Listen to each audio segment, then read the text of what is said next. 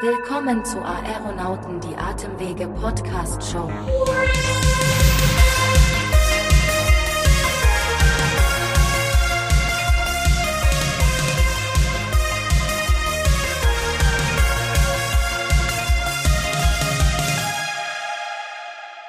Herzlich willkommen zu den Aeronauten. Wir sind Florentine und Sebastian, eure Hosts der zweiten Staffel und wir versorgen euch mit vielen spannenden Themen rund um die beiden Krankheitsbilder Asthma und COPD. Mit dabei ist immer einer unserer beiden Ärzte, Dr. B oder Dr. Deseo. Die beiden Lungenexperten sind vor allem für den fachlichen Input in unserer Sendung zuständig. Den Entertainment-Part übernimmst er du, Sebastian, oder? Absolut. Das ist mein Lieblingszustand, liebe Florentine. Deswegen bin ich dafür auch zuständig. Ähm, ich sage ja immer Show kommt immer noch von Sebastian. Okay, der Vergleich hinkt ein bisschen, aber ich mache das Ganze natürlich unheimlich gerne, lacht du nur. Äh, während ihr hier da rumfachsimpelt, braucht es ja auch jemanden, der sich zwischen den Medizinern wohlfühlt und äh, dafür sorgt, dass die Unterhaltung nicht zu kurz kommt. Und äh, das bin hier ich. Ja, das stimmt natürlich. Äh, denn wir wollen aber auch gerne erreichen, dass ihr viel aus dem Podcast mitnehmt. Einerseits das und aber es soll trotzdem spannend und alltagsnah bleiben. Trockene Fachbücher und Artikel gibt es ja schließlich schon genug. Das ist ein super Stichwort, Florentine. Das klingt wirklich sehr, sehr spannend, das heutige Thema. Für mich zumindest. Ich hoffe, das geht unseren Zuhörerinnen und unseren Zuhörern ganz genauso. Wie kann künstliche Intelligenz bei Asthma und COPD helfen? Absolut, hier hat sich wirklich viel getan in den letzten Jahren und ich bin mir sicher, dass sich in diesem Bereich noch einiges verändern wird im klassischen Klinik- und Praxisalltag. Aber du hoffst jetzt nicht wieder, wie in den letzten Folgen, dass es heute um Roboter geht, oder? Ich merke schon, ich weiß genau, worauf du hinaus willst. Dich hat mein Abstecher zum Jung Kenny Valley Effekt also nicht sehr beeindruckt, äh, kann ich davon ausgehen, ja? Ehrlich gesagt, ich kann mir nur schwer etwas unter dem Begriff künstliche Intelligenz vorstellen. Ich kenne das Thema jetzt eher im Zusammenhang mit Autos und mit autonomem Fahren und dem ganzen Quatsch. Aber ich vermute, liebe Florentine, darum geht es heute eher weniger. Heißt das jetzt, dass Ärzte irgendwann gar nicht mehr gebraucht werden, weil Maschinen am Ende des Tages nicht nur alles Händische abnehmen, sondern auch die Diagnose und vielleicht sogar die Therapie übernehmen? Oder was? Äh, Wie? Wo? Also Ganz so dramatisch würde ich das jetzt nicht formulieren. Aber tatsächlich ist das Thema Sicherheit und Kontrolle ein zentraler Diskussionspunkt bei künstlicher Intelligenz. Ich weiß nicht, kannst du dich noch an Elon Musk Aufruf von 2018 erinnern? Hm, Mark ich weiß, worauf words. du raus willst, ja. AI is far more dangerous than nukes. Also es ist ja schon ein Punkt, dass gerade Elon Musk, der viel für autonomes Fahren und äh, Elektromobilität äh, unterwegs ist, dass gerade der davor warnt und er ist nicht der Einzige. Stephen Hawking hat auch schon 2017 vor künstlicher Intelligenz gewarnt. Stichwort ist hierbei, Technik muss dem Menschen dienen und nicht umgekehrt. Äh. Also ein sehr sensibles Thema, was wir heute besprechen. Und zum Glück haben wir ärztliche Unterstützung mit in der Sendung. Heute ist nämlich Privatdozent Dr. Kai B. bei uns zu Gast. Guter Mann. Guter in Mann. In der Ecke, wo ich herkomme. Hesse. Hesse. Äh, Wiesbaden. Ich war mal am äh, Bahnhof am, in Wiesbaden und äh, die die Durchsage gemacht hat. Seitdem ist Wiesbaden für mich so ein geflügeltes Wort. Die hat nicht Wiesbaden gesagt, sondern Wiesbaden. Wiesbaden? Wiesbaden. Früher hieß das übrigens Wiesi-Baden, also ganz, ganz, ganz, ganz, ganz, ganz früher. Wirklich. Da hat unser Flachwitz. heutiger Gast noch in Niedersachsen gewohnt. Da kommt er ja ehrlicherweise in echt her, habe ich gegoogelt. Ja, und Dr. B ist Facharzt für Innere Medizin und Pneumologie und außerdem Gründer und ärztlicher Leiter des Instituts für Atemwegsforschung. Er hat bereits über 100 Studien über Asthma, COPD und Allergien veröffentlicht und ist außerdem Autor des populärwissenschaftlichen Buches Die atemberaubende Welt der Lunge das bereits in zahlreichen Sprachen übersetzt worden ist. Respekt an dieser Stelle. Und ein paar von euch kennen Dr. B vielleicht auch aus dem Fernsehen oder Radio. Unser Gast ist nämlich neben seiner medizinischen und wissenschaftlichen Tätigkeit nicht nur bei uns ein sehr gefragter Interviewpartner. Also er ist im Prinzip keine künstliche, sondern eine reale Intelligenz, die wir heute bei unserem Atemwege-Podcast begrüßen kann. Habe ich das richtig interpretiert? Eine atemberaubende Supermacht. Sehr gut mit dem Wortspiel. Ja. Hervorragend. Florentine, ich finde, du bist wirklich genau richtig hier. Ja, ich habe auch das Gefühl. Herr Dr. B., herzlich willkommen bei den Aeronauten. Wir freuen uns, dass Sie auch in dieser Staffel wieder mit dabei sind. Hallo, äh, lieber Sebastian, liebe Florentine. Ich freue mich auch. Ähm, bin ja schon von euch äh, ganz spektakulär angekündigt worden. Ob das wirklich dann so ist ähm, mit der echten Intelligenz und Eminenz, das werden wir dann ja im Interview sehen. Aber ich gebe mir Mühe, diesem vorauseilenden Ruf gerecht zu werden. Ach, ich glaube schon. Man, man darf auch stolz sein auf das, was man erreicht hat. Ja, und von Eminenz haben wir auch gar nicht geredet. Wobei äh, Florentine sagte ja, sie wäre ein bisschen aschgrau. Da haben wir zumindest die aschgraue Eminenz hier im Podcaststudio heute sitzen. Florentine. hat er gesagt, ich bin alt? Nein. Das ist schon wieder diese Inter Interpretationsgabe. Lass uns über künstliche Intelligenz sprechen, bitte. 67 Prozent der Deutschen befürworten den Einsatz künstlicher Intelligenz in der Medizin. Was sagen Sie dazu? Finden Sie, dass das Thema künstliche Intelligenz im Bereich Medizin den ähnlichen alarmierenden wie Elon Musk oder Stephen Hawking oder überwiegend für Sie zahlreichen Möglichkeiten dadurch?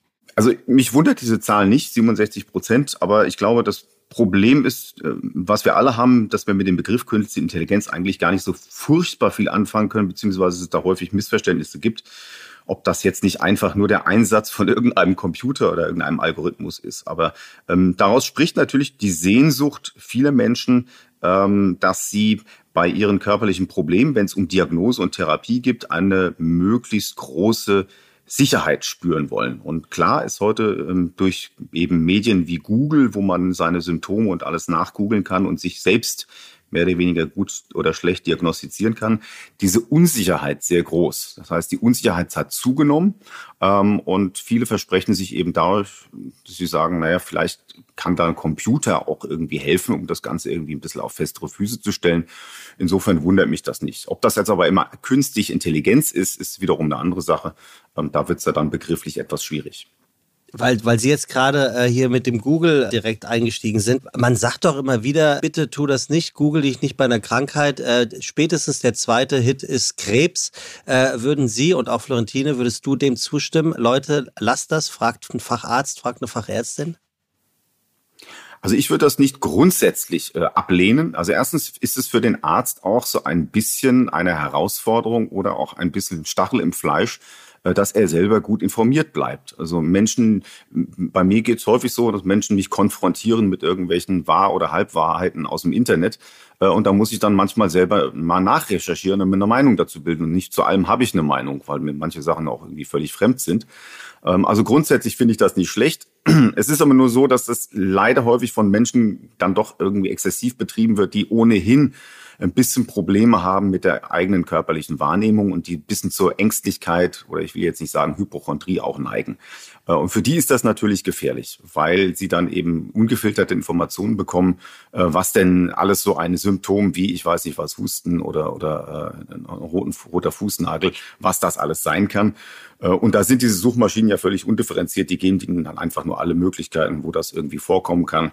Und je nachdem, wie sie gepolt sind, suchen sich das Schlimmste oder das Beste für sich raus und sind eben entsprechend verunsichert. Also grundsätzlich finde ich das nicht verwerflich, aber man muss dann immer überlegen, dass für wen das ist und für alles das sicherlich nichts. Also bei roter Fußnagel brauche ich kein Google, da weiß ich sofort, was das ist. Das ist Nagellack. Vor allen Dingen bei dir. Hast du eine Ahnung? Ja, also ich finde es ja schön, dass wir bis jetzt äh, dich äh, konstant äh, siezen. Das so, so viel zum Thema graue Eminenz. Stimmt. Wir hatten uns eigentlich aufs Du geeinigt. Ja. Ich fange jetzt einfach mal damit an. Ich bin total bei dir. Ich finde auch ehrlich gesagt, dass Dr. Google, ich bin ja ein soziales, äh, digitales Kind, ich bin damit groß geworden. Es ist einfach Teil unserer Gesellschaft und auch Ärzte und Ärztinnen müssen lernen, damit umzugehen, dass Patienten einen damit konfrontieren, dass sie selber recherchiert haben. Wir wollen ja mündige Patienten haben und dazu gehört das auch. Und ein schöner Punkt, den du genannt hast, dass es auch immer gut ist für den Arzt oder die Ärztin, weil man selber auch Dinge dazulernt, an die man vielleicht in dem Moment gar nicht gedacht hätte, so absurd sie auch sein mögen. Aber deswegen finde ich, ist das äh, definitiv eine gute Sache und von mir aus soll jeder machen, wie er es richtig findet. Gut, dann hätten wir das. Ein, die Einordnung ist das Entscheidende, weil wie gesagt, diese Maschinen geben keine Wahrscheinlichkeiten, nicht? Und und auch diese, diese zahlreichen Sendungen, die es dann immer gibt mit äh, diesen seltenen Diagnosen, das wird natürlich dann immer zelebriert, aber man muss einfach ganz trivial und auch traurig öde sagen, dass so der Alltag eines allgemeinen Mediziners oder Facharztes ist, ist eben nicht die seltene spannende Erkrankung, die man durch intensives Recherchieren Sherlock Holmes artig da irgendwie herausfindet, sondern das meiste ist ganz banal und es sind ganz langweilige Befindlichkeitsstörungen und siehe da, die meisten Sachen gehen von selber wieder weg und haben am Ende manchmal gar keine richtige Diagnose. Das ist natürlich alles nicht furchtbar spektakulär und geht dabei unter. Und die Wahrscheinlichkeit, dass eben, äh, eben hinter einem Husten ein seltenes Syndrom X äh, steht, äh, oder dass es einfach nur mal ein vorübergehender Husten ist, die ist eben gigantisch unterschiedlich. Und das kommt bei diesen ähm, Suchgeschichten einfach völlig äh, zu kurz. Es gab eine spannende Sache,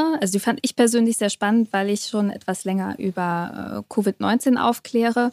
Es gibt eine künstliche Intelligenz für Covid-19 und zwar hat das Wiener KI-Labor Deep Insight in der Pandemie einen Quellcode eines künstlichen neuronalen Netzwerks veröffentlicht, das darauf trainiert wurde, anhand von CT-Aufnahmen der Lunge automatisch zu bestimmen, ob der Patient an Covid-19 leidet oder nicht wenn das Virus die Lunge schon befallen hat. Und dabei unterscheidet das System zwischen Covid-19 assoziierten Veränderungen und denen anderer Ursache.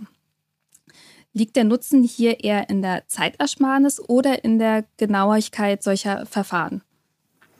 Also generell in der Radiologie ist das natürlich ein, ein, ein, großes Einsatzfeld, weil da natürlich die äh, mit, mit besserer Technologie die Bildauflösung und die Bildinformation immer mehr wird.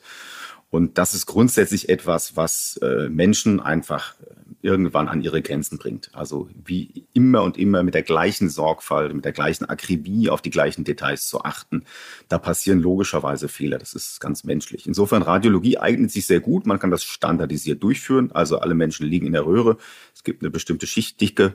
So und so viele Aufnahmen werden gemacht und dann gibt es so und solche Verschattung. Das eignet sich wunderbar. Jetzt im konkreten Fall ist das für mich ein bisschen so eine Fingerspielübung, um zu sehen, was kann unter Umständen eine Maschine wirklich äh, leisten, weil Covid-19 ist nun gerade so ein, so ein Beispiel, wo ich ja eher nicht anhand eines ähm, Röntgenbilds eine Diagnose stelle, sondern zunächst mal habe ich ja einen Keimnachweis. Und wenn ich einen Keimnachweis habe, also einen positiven Test äh, mit einer entsprechenden Symptomatik, einer Verschattung in der Lunge, dann kann ich eben auch ganz ohne künstliche Intelligenz mit einer relativ hohen Wahrscheinlichkeit davon ausgehen, dass das eine Covid-19-Lungenentzündung ist und nichts anderes. Aber das illustriert im Grunde genommen jetzt mal unabhängig von Covid äh, durchaus, was diese Maschinen ähm, leisten können.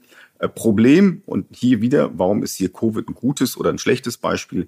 In dem Fall ist es relativ einfach. Die Maschinen müssen ja von uns gefüttert werden, wenn sie so wollen, mit der wahren Information. Also sie muss immer das, was sie lernt, ja auch an einem Goldstandard lernen. Und das lässt sich natürlich bei Covid relativ einfach nachweisen, weil da haben wir den Keimnachweis, wir haben eine typische Klinik und sind in unserer Diagnose, die die Menschen stellen, relativ sicher. Problematisch wird es immer dann, wenn die Diagnose, also der, der Goldstandard, der, also gegen den das, was die Maschine kann, getestet wird und was die Maschine auch lernt, womit sie gefüttert wird, wenn das auf wackeligen Füßen steht. Und da gibt's eben in der Medizin unendlich viele Beispiele, wo unsere Diagnosen ja häufig gar nicht so furchtbar in Stein gemeißelt sind. Und dann wird's schwierig. Was lernen die Maschinen denn dann eigentlich? Äh, und ich glaube, das ist das interessantere Feld. Aber Radiologie ist grundsätzlich etwas, wo ich mir den Einsatz von KI auch in der Zukunft sehr gut vorstellen kann. Zumal man ja auch sagen muss, dass ein CT für äh, so eine Diagnostik auch sehr, sehr invasiv ist. Für alle, die das nicht wissen, CT ist ja auch Röntgenstrahlung, aber sehr, sehr, sehr viel höher dosiert. Also äh, wie du schon gesagt hast, äh, als erstes steht die Anamnese, danach vielleicht ein Röntgenbild und äh, ein CT ist schon sehr invasiv, um jetzt nur zu vergleichen, ob man an einer Covid-assoziierten Erkrankung leidet oder ob es eine Lungenentzündung ist, eine Stand Standard. Ich möchte an der Stelle übrigens mal einwerfen, äh, seit ich Covid hatte, und es ist jetzt bestimmt auch schon dreieinhalb Monate her, habe ich echte Lungenprobleme nach wie vor. Zwar Echt? nicht ständig, aber temporär. Also sie kommen wieder und ich mache ja hier ähm, so hochintensives Intervalltraining ähm, und dort merke ich das dann natürlich immer mal wieder. Und das hat mich wirklich gewundert, inwiefern, das war eigentlich auch mein einziges Symptom, was ich während äh, meiner positiven Zeit hatte, ja. ähm, dass mir meine Lunge wirklich nachhaltig wehgetan hat. Ich bin dann direkt zu meiner Internistin und habe die Lunge checken lassen und wir haben auch ein Belastungs-EKG gemacht mhm. und sie wollte auch eine Lungenembolie, glaube ich, ausschließen. Mhm. Alles gut, alles cool. Aber es hat richtig lange gedauert. Das ist jetzt erst so seit einer Woche, ist es wirklich merklich fast weg. Ja, das braucht auch lange. Also ich weiß nicht, wie, wie es dir geht, Kai, aber aus meinem Klinikalltag, den ich aktuell habe, sehe ich viele Patienten und Patientinnen, die zu uns präoperativ kommen, die vielleicht vor zwei, drei Wochen oder so eine Covid-Infektion hatten, die also de facto eigentlich ausgeheilt ist und dann operiert werden, aber nach der Operation extreme Probleme haben, von der Beatmungsmaschine abzukommen. Das heißt, dass die Lunge in dem Punkt noch so geschädigt ist, dass sie nicht so belastbar ist wie vorher. Obwohl wir Lungenfunktionstest machen und andere ah, okay. Untersuchungen, um zu testen, ob die Lunge noch die gleiche Funktion hat und ähm, alles eigentlich relativ gut aussieht. Also so, dass wir sagen, wir können operieren. Das ist, stellt keine Problematik dar. Und trotzdem, also trotz alledem, ist es so, dass gerade die Leute, die vorher eine Covid-Infektion hatten, so ich sag mal so zwei, drei Wochen, das ist jetzt auch alles populärwissenschaftlich, das ist jetzt nichts ähm, mit Studien abgegolten, aber das ist das, was ich halt aus dem Klinikalltag beobachte, dass die Patienten es wesentlich schwerer haben nach den Operationen. Ja. Wie, wie also nennst du das, ja was nicht wissenschaftlich belegt ist? Populärwissenschaft? Ja, naja, also ich habe da jetzt keine Studie dran gemacht. Ah ja, okay, interessant. Ja, ich, muss ja, ich muss mir ja auch ein paar, ein paar man, Notizen würde man machen. Dann, in meinem Fall würde man das eminenzbasierte Medizin nennen. Also wenn es ah, eigentlich keine gut. Daten gibt dazu, sondern nur eine Meinung, aber diese Meinung ist so unglaublich relevant. Ich sag euch, in der dritten, in der dritten Staffel sitzen hier drei Mediziner. Bis dahin habe ich promoviert. Ja, das, das ist gut. Da, da, nein, also natürlich gibt es diese Covid äh, nach äh, Beben und Nachprobleme. Ich habe das aus dem ambulanten Sektor einen etwas entspannteren Blickwinkel darauf, weil natürlich die weit größte Mehrzahl der Patienten, die ich sehe, die haben einen milden Verlauf und da ist auch in der Regel hinterher nichts. Aber ich sehe auch Patienten, äh, die durchaus mal längere Zeit über Wochen, teilweise Monate Probleme haben, sei das ein Husten, sei das eine Leistungsminderung oder ähm, eben auch Atemprobleme. Also das, äh, das ist etwas, was äh, relativ typisch ist und was eben auch ein bisschen tückisch ist an diesem ähm, Covid-19-Virus, dass da einfach die, die, das Spektrum an ähm, Komplikationen im weitesten Sinne dieser Erkrankung, die ist, äh, die ist wahnsinnig groß. Also man lernt fast jeden Tag irgendwas Neues dazu, ähm, was im Zusammenhang mit so einer Infektion alles auftreten kann. Ein anderer Punkt, es gibt eine, ähm, eine Studie darüber, Mensch gegen Maschine quasi, also Pneumologen, die ausgetestet wurden gegen eine künstliche Intelligenz. Das hat man mit 118 Ärzten und Ärztinnen gemacht aus 16 Krankenhäusern in fünf unterschiedlichen Ländern und hat die Befunde der Lungenfunktionsprüfung von insgesamt 50 Patienten ausgewertet. Und danach wurden die gleichen Befunde von einer Software ausgewertet. Und jetzt ist es ganz interessant, dass äh, die Pneumologen im Durchschnitt 44,6 Prozent der Befunde richtig hatten und ähm, die Software lag insgesamt bei 82 Prozent. Hui. Das ist schon krass, ne? Würde ich für meine Diagnose aber die Maschine wählen, wenn ich das mal hier ganz. Äh Mit allen Konsequenzen, ja. Also diese Studie ist ja ähm, in vielerlei Hinsicht ein bisschen problematisch. Ähm, also zunächst mal grundsätzlich finde ich, Lungenfunktion ist etwas, was sich sehr gut eignet für eine, sagen wir mal, allgemeine Computerunterstützung, ob wir das jetzt schon künstliche Intelligenz nennen, ähm, weil es ist ein standardisiertes Verfahren. Es gibt relativ gut etablierte Qualitätskriterien und ähm, man kann eben dann ähm, diese Kurven und auch die Daten eigentlich relativ einfach mit Algorithmen auswerten. Ähm, jetzt ist immer ein bisschen das Problem, bei, bei diesen äh, Studien, was heißt das jetzt?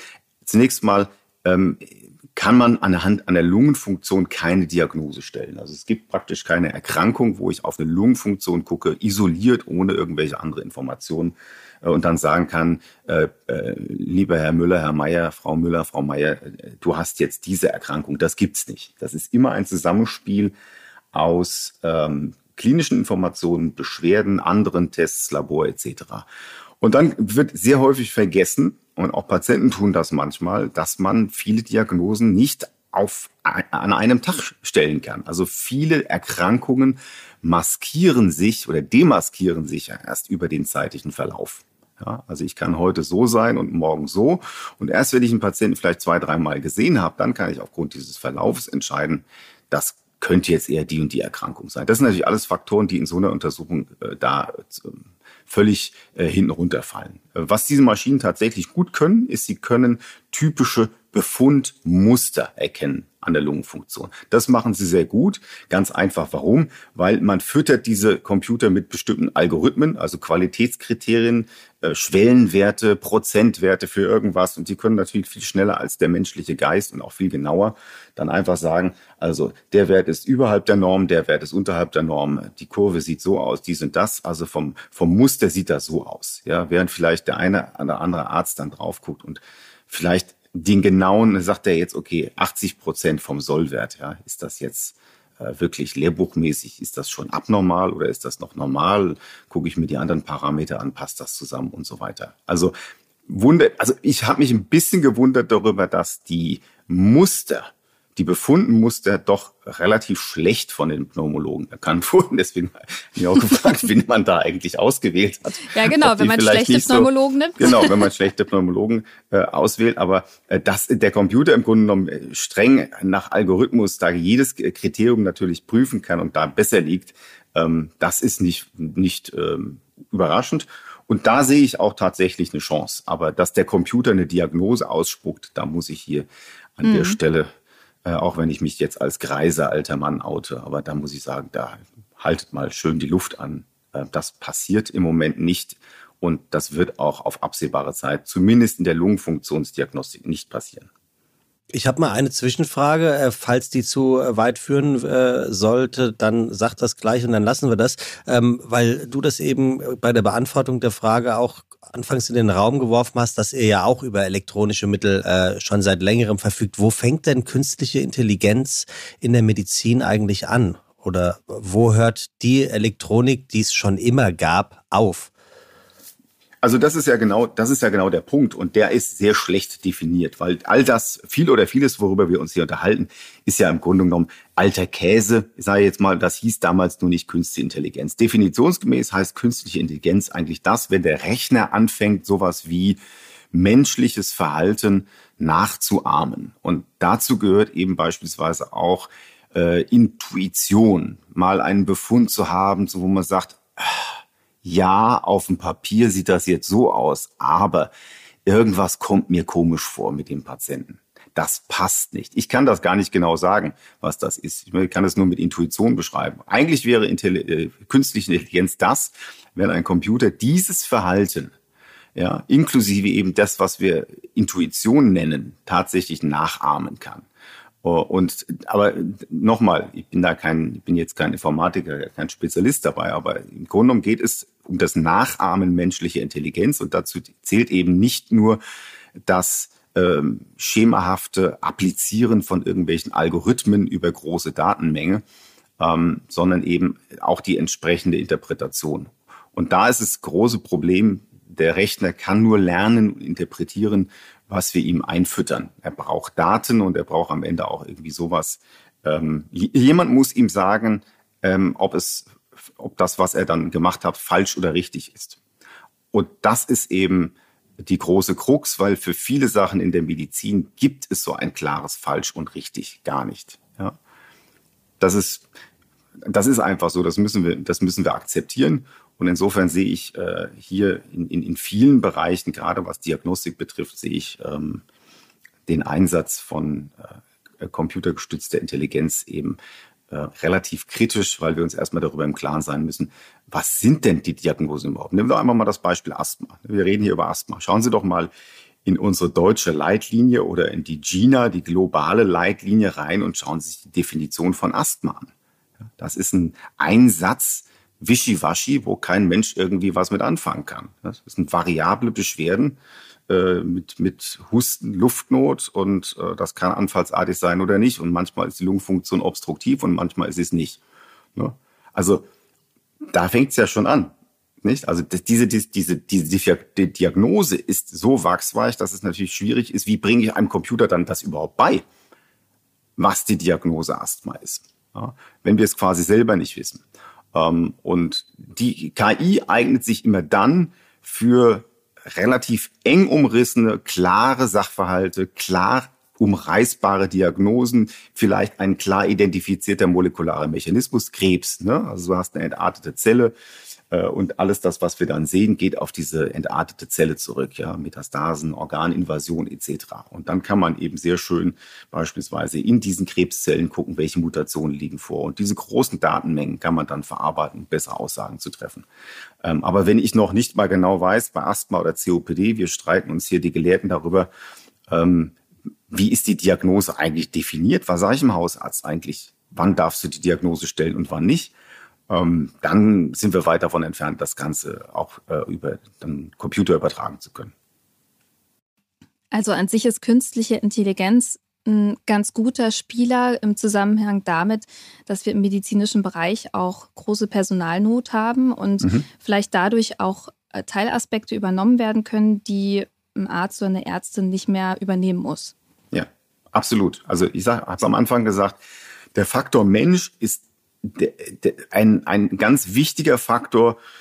Auf der einen Seite ist ein wichtiger positiver Faktor, weil es geht ja in der Medizin, das weiß jeder von uns, der mal beim Arzt war, geht es ja nicht nur darum, man will nicht mit dem Algorithmus sprechen, sondern man will ja mit mit dem Menschen sprechen. Äh, und, und man will Erfahrungen austauschen, etc. Man will Empathie haben. Aber der Faktor Mensch ist eben natürlich auch ein Negativfaktor, weil der Faktor Mensch eben, keine Ahnung, Montag früh mal ähm, dem geht's nicht gut, weil er vielleicht am Sonntagabend zu lange in der Kneipe gesessen hat. Oder der hat sich morgens äh, mit seinem Ehemann oder mit seiner Ehefrau gestritten. Oder die Kinder sind ihm auf den Zeiger gegangen. Oder nach drei Stunden Befundinterpretation hat er irgendwann mal menschlicherweise auch keinen richtigen Bock mehr, ähm, sich immer und immer wieder das Gleiche anzuschauen. Und das sind natürlich Sachen, gerade bei großen Datenmengen, ähm, monotonen, gleichförmigen Abläufen, da kann sehr, sehr gut äh, der Computer unterstützen und dann eben sagen, pass auf, ich gucke mir durch guck mir am Tag, keine Ahnung, 200.000 Röntgenbilder an. Das ist mir völlig egal. Ich ermüde nicht und ich gebe dir immer die gleiche konsistente, reproduzierbare Information. Aber am Ende muss dann immer jemand drüber gucken und sagen, ähm, ich muss das in einen Zusammenhang stellen. Und ich glaube, diesen Zusammenhang, äh, davon sind wir weit entfernt, dass diesen Zusammenhang bislang irgendwelche Maschinen herstellen können. Gerade dazu würde es ja ganz gut passen. Es soll so einen neuen Asthma-Schnelltest geben. Vor allem für Kinder, die halt äh, so eine gängige Lungenfunktionsuntersuchung oftmals nicht so machen können, weil man weiß ja, Kinder machen nicht unbedingt das, was man wollen äh, will. Und in der Arztpraxis ist es dann so, dann überlegt man sich, wie kann man Kinder überreden, dass, dass sie stillhalten, dass sie mitmachen. Und ähm, da gibt es jetzt einen neuen Lösungsansatz des Projektes Kill Asthma, einen Schnelltest, der Computer unterstützt, also mit künstlicher Intelligenz, Immunzellen analysieren soll. Das wäre de facto dann sowas, was Sie beschrieben haben, also ein sehr begrenzter Teilaspekt, den man mit ganz, ganz vielen Daten vergleichen möchte, um zu sagen, so hat das Kind jetzt eine, eine, ähm, eine Asthma oder hat es halt keins. Mhm ja, wie gesagt, ich, das sind so, das sind grundsätzlich interessante Ansätze und ich möchte auch mit den Enthusiasmus der Leute, die sowas machen, ja auch nicht irgendwie bremsen. Aber ich bin jetzt auch schon ein paar Jahre dabei und ich glaube, das, das krankt von vornherein an der Problematik, dass sie müssen ja ein Kollektiv nehmen, um diesen Test irgendwie zu validieren. Das heißt, sie werden sich Kinder suchen müssen, die kein Asthma haben und sie werden sich Kinder suchen müssen, die Asthma haben. Und da müssen sie das irgendwie vergleichen.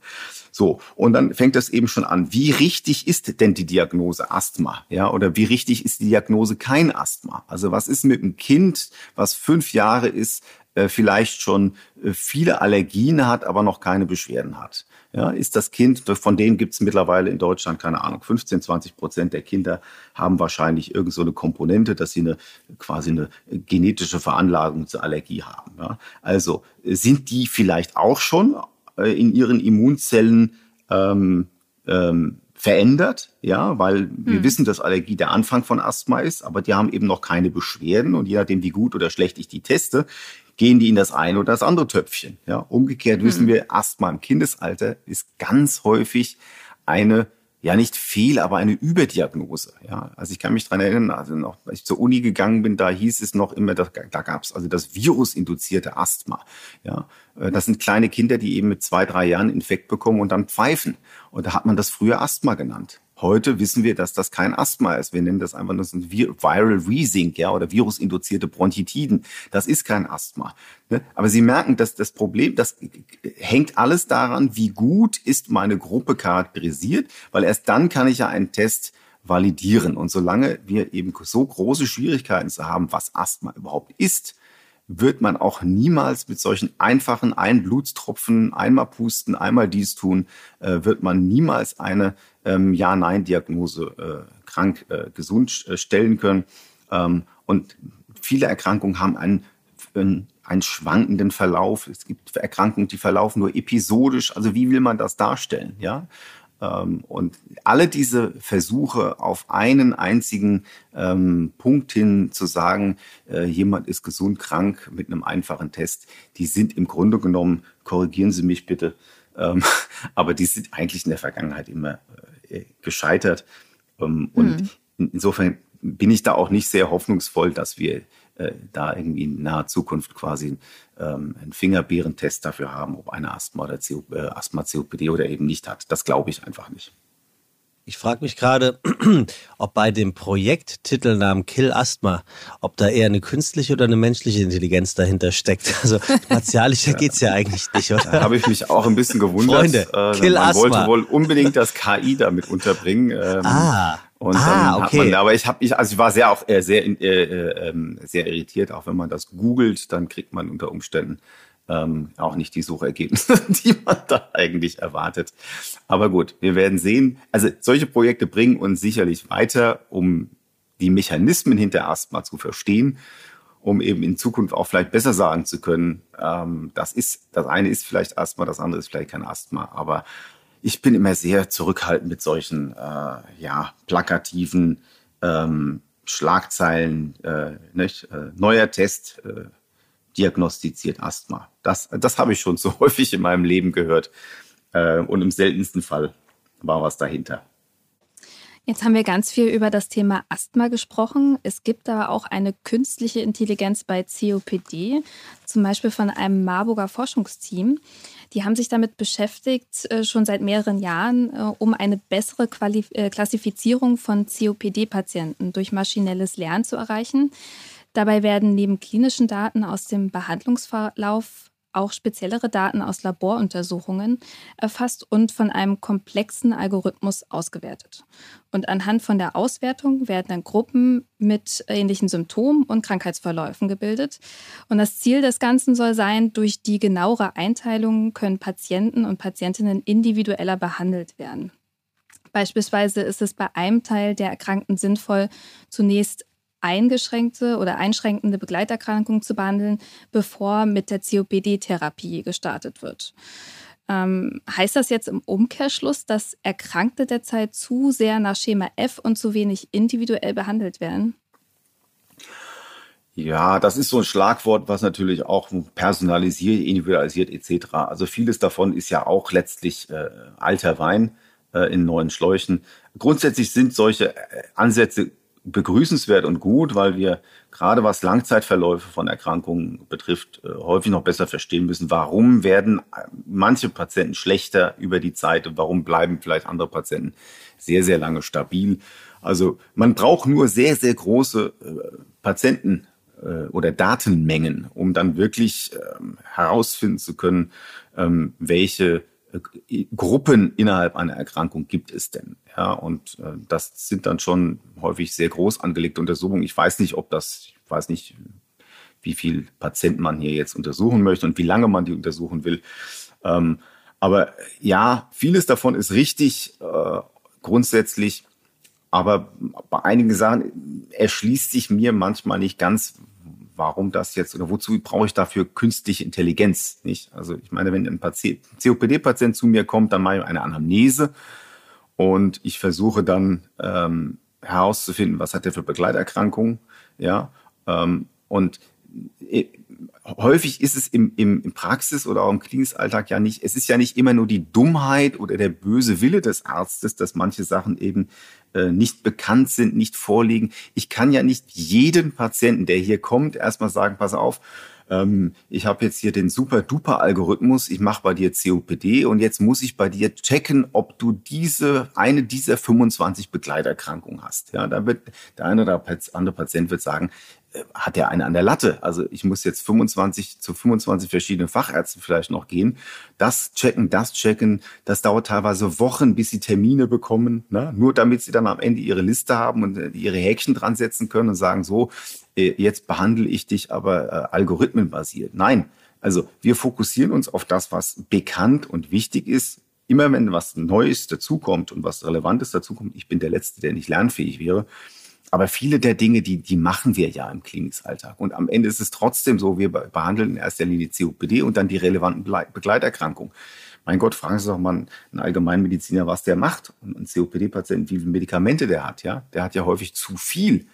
Das ist ja ein anderes Problem. Also wenn wir das jetzt noch weiter spinnen, ne, also dann hat er am Ende, keine Ahnung, 40 Tabletten vormittags und 40 abends, weil ein Computer das sagt. Ne, äh, und man da, also ich habe manchmal eher das Gefühl, es wird also zumindest es wird genauso viel zu viel diagnostiziert und therapiert, wie auf der anderen Seite vielleicht auch durchaus mal zu wenig gemacht wird. Ähm, ob das letztlich KI wirklich ähm, bessern wird, ähm, gerade bei COPD, ich habe da, ähm, hab da meine großen Zweifel. Ich glaube, wir müssen bei COPD ganz ohne künstliche Intelligenz äh, auf den präventiven Aspekt viel mehr achten. Also wir müssen verhindern, dass Menschen COPD bekommen. Ähm, und hm. da können uns von mir aus auch Maschinen bei helfen. Aber all diese ähm, aktuellen äh, Versuche, das noch weiter runterzubrechen, zu differenzieren, das ist am Ende, wenn ich jemanden schwerstkranken Patienten mit Sauerstoff sehe und äh, 20 Prozent Lungenfunktion, äh, dann hilft dem auch künstliche Intelligenz leider nicht mehr. Ähm, da ist das Kind in den Brunnen gefallen, da müssen wir früher ansetzen. Apropos Funktion, äh, liebe Florentine und äh, lieber Kai, wir haben hier auch noch eine Funktion für meine Wenigkeit und das ist die Expertise der Unterhaltung und deswegen leite ich jetzt, wie ich finde, äußerst gekonnt äh, auf elegant. eines unserer, oder? Auf ein, was riecht hier so? Das ist der Eigenlob. Äh, auf ein immer wiederkehrendes Element und das ist unser sogenannter Showteil, weil wir sind ja hier die Atemwege Podcast Show. Und ich dachte mir, ich nenne das Spiel heute einfach mal Frag Dr. Google. Oder? Ja, Findet ihr gut, gut, oder? Ja. Kann man machen. Okay, passt over. Es geht los. Ähm, ich werde euch jetzt sozusagen äh, immer eine, eine Art von, ähm, naja, Diagnose oder einen Bereich nennen oder was auch immer. Ihr seid ja beide studiert und intelligent genug, um das herauszufinden. Und ihr müsst mir dann sagen, wer oder was die meisten Suchergebnisse bekommen hat. Ja, also wir fangen mal mit der Suchanfrage Nummer eins an. In welchem Bereich, denkt ihr, interessieren sich Menschen mehr für Unterstützung durch Roboter? Ist es A, die Hausarbeit oder B, in der Medizin? Florentine, äh, du darfst anfangen. Ich würde sagen Hausarbeit. Ich sag nur Saugroboter. Das ist ja gerade ein Riesenthema. Hast also du so ein Ding zu Hause? Nee, um Gottes Willen. Ich mache das noch selber. Okay. Also du sagst äh, Hausarbeit. Ja, definitiv. Äh, wie sieht es denn bei äh, dir aus, lieber Kai? Also ich sage auch ganz klar Hausarbeit. Also gerade Schlag Schlagwort Roboter. Roboter und Medizin würde die meisten Menschen eher abschrecken. Ja. Ähm, und das ist sicherlich kein Sehnsuchtsziel, ähm, auch nicht mal bei Google. Und von daher bin ich mir ganz, ganz sicher, dass äh, da der Roboter und die Hausarbeit ähm, die häufig oder mehr Ergebnisse bringen. Also das Ergebnis ist auf alle Fälle äh, breathtaking, äh, wie wir in Italien sagen. 954.000 Ergebnisse gab es für die Medizin durch den Roboter und dann tatsächlich fast viereinhalb Millionen Hits durch und äh, wirklich Wahnsinn, Glückwunsch an euch zwei. äh, das Staubsaugen durch beziehungsweise mit dem Roboter. Ach echt? Ja. Ja, ich habe es nicht gelesen. Wirklich? Also ja, es ist Ach, ihr habt es doch in irgendeiner in irgendeiner äh, medizinischen Fachblatt mit reißerischen ich Headlines. Ich habe parallel gerade gegoogelt. Ja, genau. Nein, aber hast du denn so einen Staubroboter oder was, Kai? Ein Staubroboter. Ich habe weder einen Mäh noch einen Staubroboter.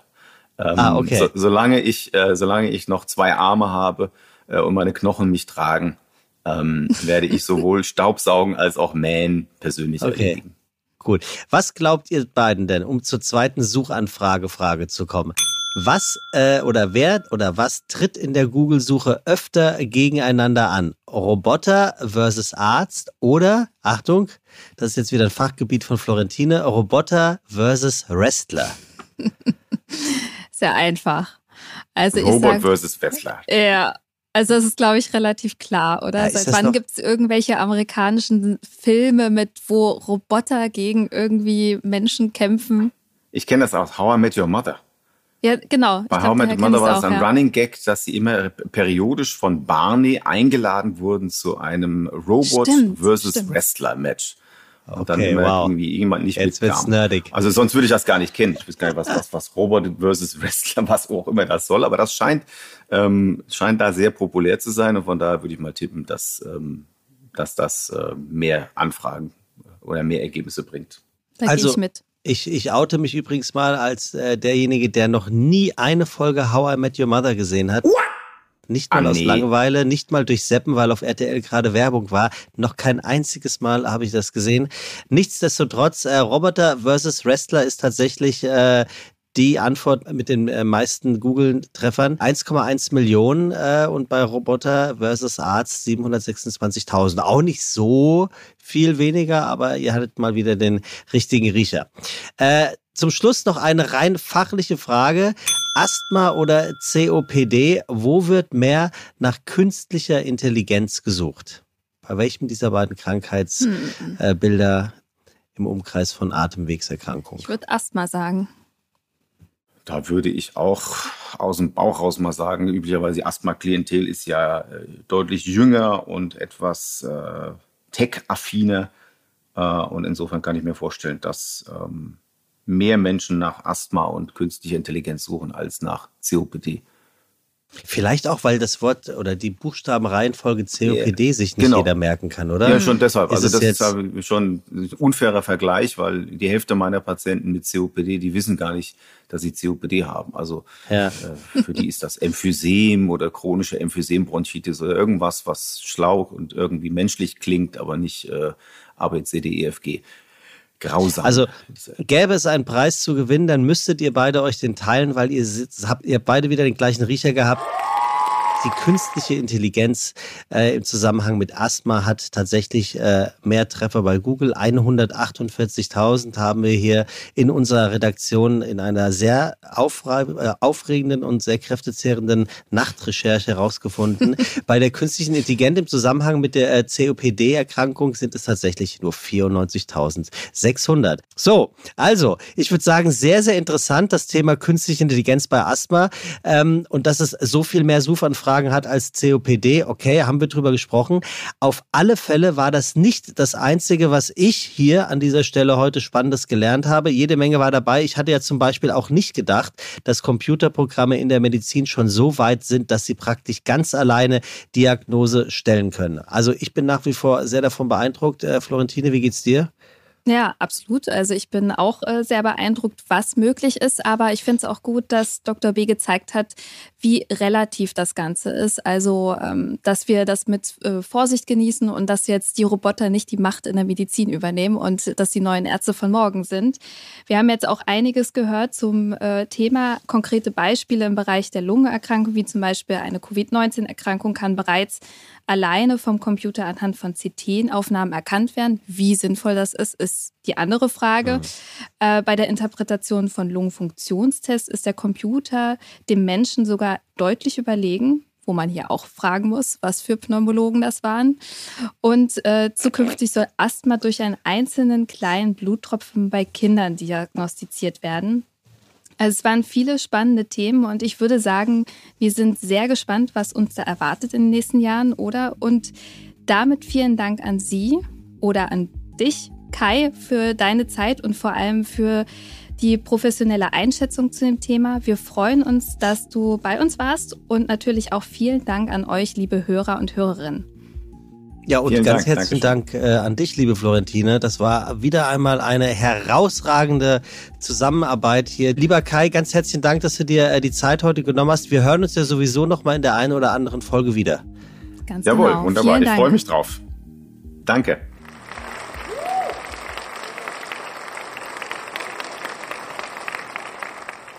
Tja, und äh, wenn euch dieser Podcast genauso gut gefallen hat wie uns, dann folgt doch den Aeronauten. Die Atemwege Podcast Show freut sich über jeden, der oder die uns abonniert. Das Ganze könnt ihr machen, wo ihr wollt. Zum Beispiel bei Apple, bei Spotify oder bei Co. Wer ist denn dieser Co? Ganz egal. Ihr werdet keine Folge mehr verpassen. Ach so, der Co ist das. Ah. Der mit T. Wie dem auch sei. Wir nehmen hier wirklich jeden, den wir kriegen können. Freuen uns natürlich dann auch noch über Bewertungen und Kommentare, die ihr natürlich natürlich überall ablassen könnt, wo ihr uns hört. Und ich würde sagen, äh, Florentine, wir hören uns wieder in zwei Wochen, oder? Oder in 20.000 Minuten. In 20.000 Minuten. Wow. Aeronauten präsentiert von GSK.